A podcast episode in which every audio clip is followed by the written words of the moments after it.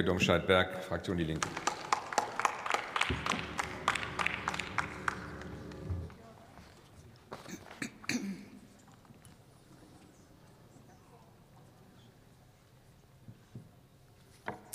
Sehr geehrter Herr Präsident, liebe Kolleginnen!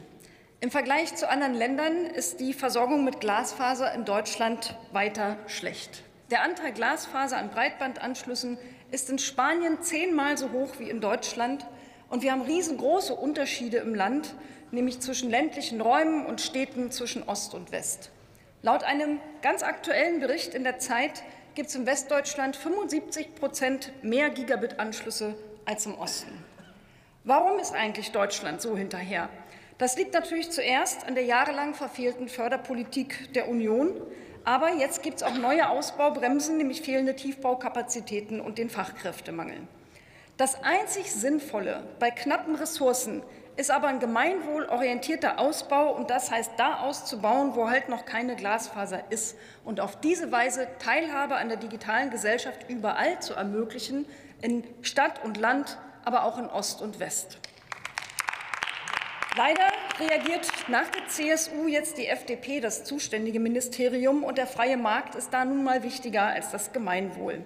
Der freie Markt, der investiert knappe Tiefbau- und Fachkräftekapazitäten nicht da, wo sie am meisten gebraucht werden, sondern da, wo die größten Profite winken, selbst wenn dort, wie in Köln, Beispiel wurde schon genannt, längst ein kommunales Glasfasernetz liegt. Da, wo viele Menschen wohnen, da wird doppelt ausgebaut, während die Dörfer weiter offline bleiben. Neuerdings droht der Überbau durch die Deutsche Telekom sogar da, wo einzelne Unternehmen im ländlichen Raum ausbauen, denn auch die Wettbewerbsverdrängung ist wichtiger, als da auszubauen, wo es sonst keiner macht. Das Schlimmste an der Sache, die Deutsche Telekom baut in solchen Fällen nicht mal alles das aus, was der verdrängte Wettbewerber ausbauen wollte, sondern pickt sich lukrative Ortskerne und lässt das Umland links liegen. So werden auch Investitionspläne kommunaler Akteure unwirtschaftlich gemacht, obwohl sie einen höheren Bürgernutzen hätten. Es ist ganz offensichtlich, Überbau maximiert Profite für Konzerne, aber minimiert Gemeinwohl. Das ist natürlich gut für die Aktionäre der Deutschen Telekom. Dazu gehört auch Christian Lindner, ist aber schlecht für Brandenburg. Ein Ziel übrigens von Volker Wissings Gigabit-Strategie ist der ressourcensparende Breitbandausbau. Auch auf Nachfrage konnte er bis jetzt nicht erklären, was er damit eigentlich meint. Offensichtlich und leider, leider nicht die Verhinderung ressourcenverschwendender Doppelverlegung von Glasfaser, da wo schon ein Glasfasernetz durch Open Access mitnutzbar wäre.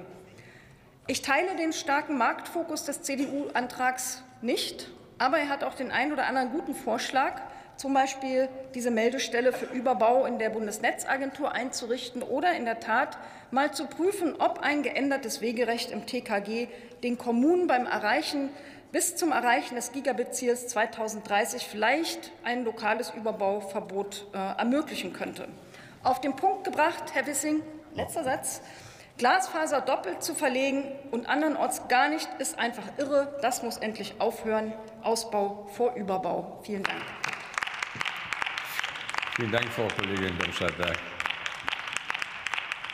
Nächster Redner ist der Kollege Maximilian Funke-Kaiser, FDP-Fraktion.